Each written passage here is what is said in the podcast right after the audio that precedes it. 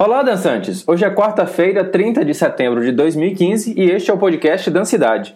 Eu sou Marcelo Sena e estou aqui para trazer algumas novidades da dança em Recife para você. Hoje a gente começa com um alerta. É o seguinte, a quantidade de inscritos para as eleições do Conselho Estadual de Cultura está muito baixo. E isso é muito ruim para nossa área. É porque é de extrema importância a nossa participação nesse processo para que a gente possa ter uma grande expressividade nesse momento de transição do Conselho Estadual. Já houve uma prorrogação do prazo, então hoje é o último dia para quem ainda não fez o cadastro enviar os seus dados. É super simples e, mesmo que você não queira ser candidato, é importante o cadastro para que você possa votar.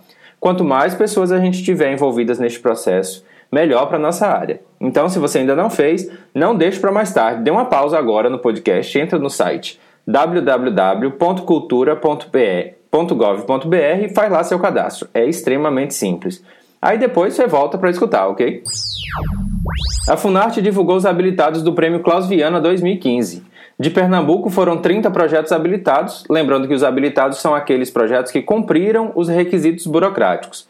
A próxima etapa é a que vai definir os aprovados, que deverão ser 13 do Nordeste, que junto às outras regiões do Brasil devem somar 61 projetos. Para mais informações, acesse o site da Funarte, que é o www.funarte.gov.br.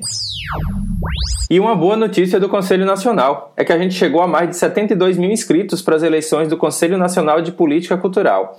Desses 72.871 inscritos, 1.512 são candidatos. Por Pernambuco, a gente tem quatro candidatos na área de dança, que é Andresa Laisa, André Aguiar, Elijane Rocha e Heloísa Helena, conhecida como Heloísa Duque. Para quem fez o cadastro, é só agora entrar lá com o nome de usuário e senha, dar uma olhada nas propostas de cada um e fazer o seu voto. Você pode votar até a próxima quarta-feira, dia 7 de outubro. E uma novidade dessa vez é que você pode inclusive mudar de voto, mas isso apenas uma vez. A produtora Moenda Cultural começa na próxima segunda-feira a oficina de elaboração de projetos culturais, que vai ser ministrada pelo produtor Jean Farias. O curso acontece online e é gratuito com duração de 30 dias. Para se inscrever, é só curtir a página no Facebook, facebook.com.br Moenda Cultural, e entrar em contato para saber os detalhes. A Fundação Pina Bausch, na Alemanha, está encerrando amanhã as inscrições para o intercâmbio de bolsistas do programa para bailarinos e coreógrafos. Os selecionados irão receber uma bolsa mensal no valor de 2.500 euros, além de ter as despesas da viagem pagas. Para participar, o bailarino tem que ser graduado em dança ou ter pelo menos dois anos de experiências profissionais em grupos reconhecidos. No caso de um coreógrafo, é preciso enviar um link de uma criação independente com apresentação pública nos últimos três anos. As inscrições são feitas pelo site da Fundação Pina Bausch, www.pinabausch.org. O grupo experimental e o coletivo Pomba Gira 24 se juntaram para promover uma mostra independente de dança, em resposta a todo esse tempo de crise que a gente está passando.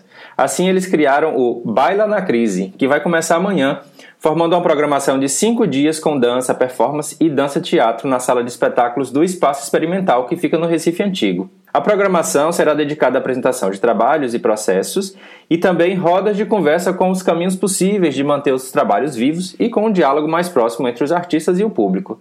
Abrindo a programação, amanhã começa com o espetáculo Breguetu, do Grupo Experimental, às 7 horas da noite. Mas todos os outros dias da programação, os espetáculos acontecem às 8 horas. E aqui no podcast da Cidade eu vou anunciando a cada dia a agenda do Baila na Crise. Espero que aproveite as informações e se tiver novidades é só enviar um e-mail para podcastdancidade.gmail.com e você pode encontrar o Podcast Dancidade no iTunes, no SoundCloud e em diversos aplicativos de smartphones e tablets. As dicas estão lá no blog podcastdancidade.wordpress.com e também na página do Facebook. Nos encontramos no próximo podcast ou em alguma dança por aí.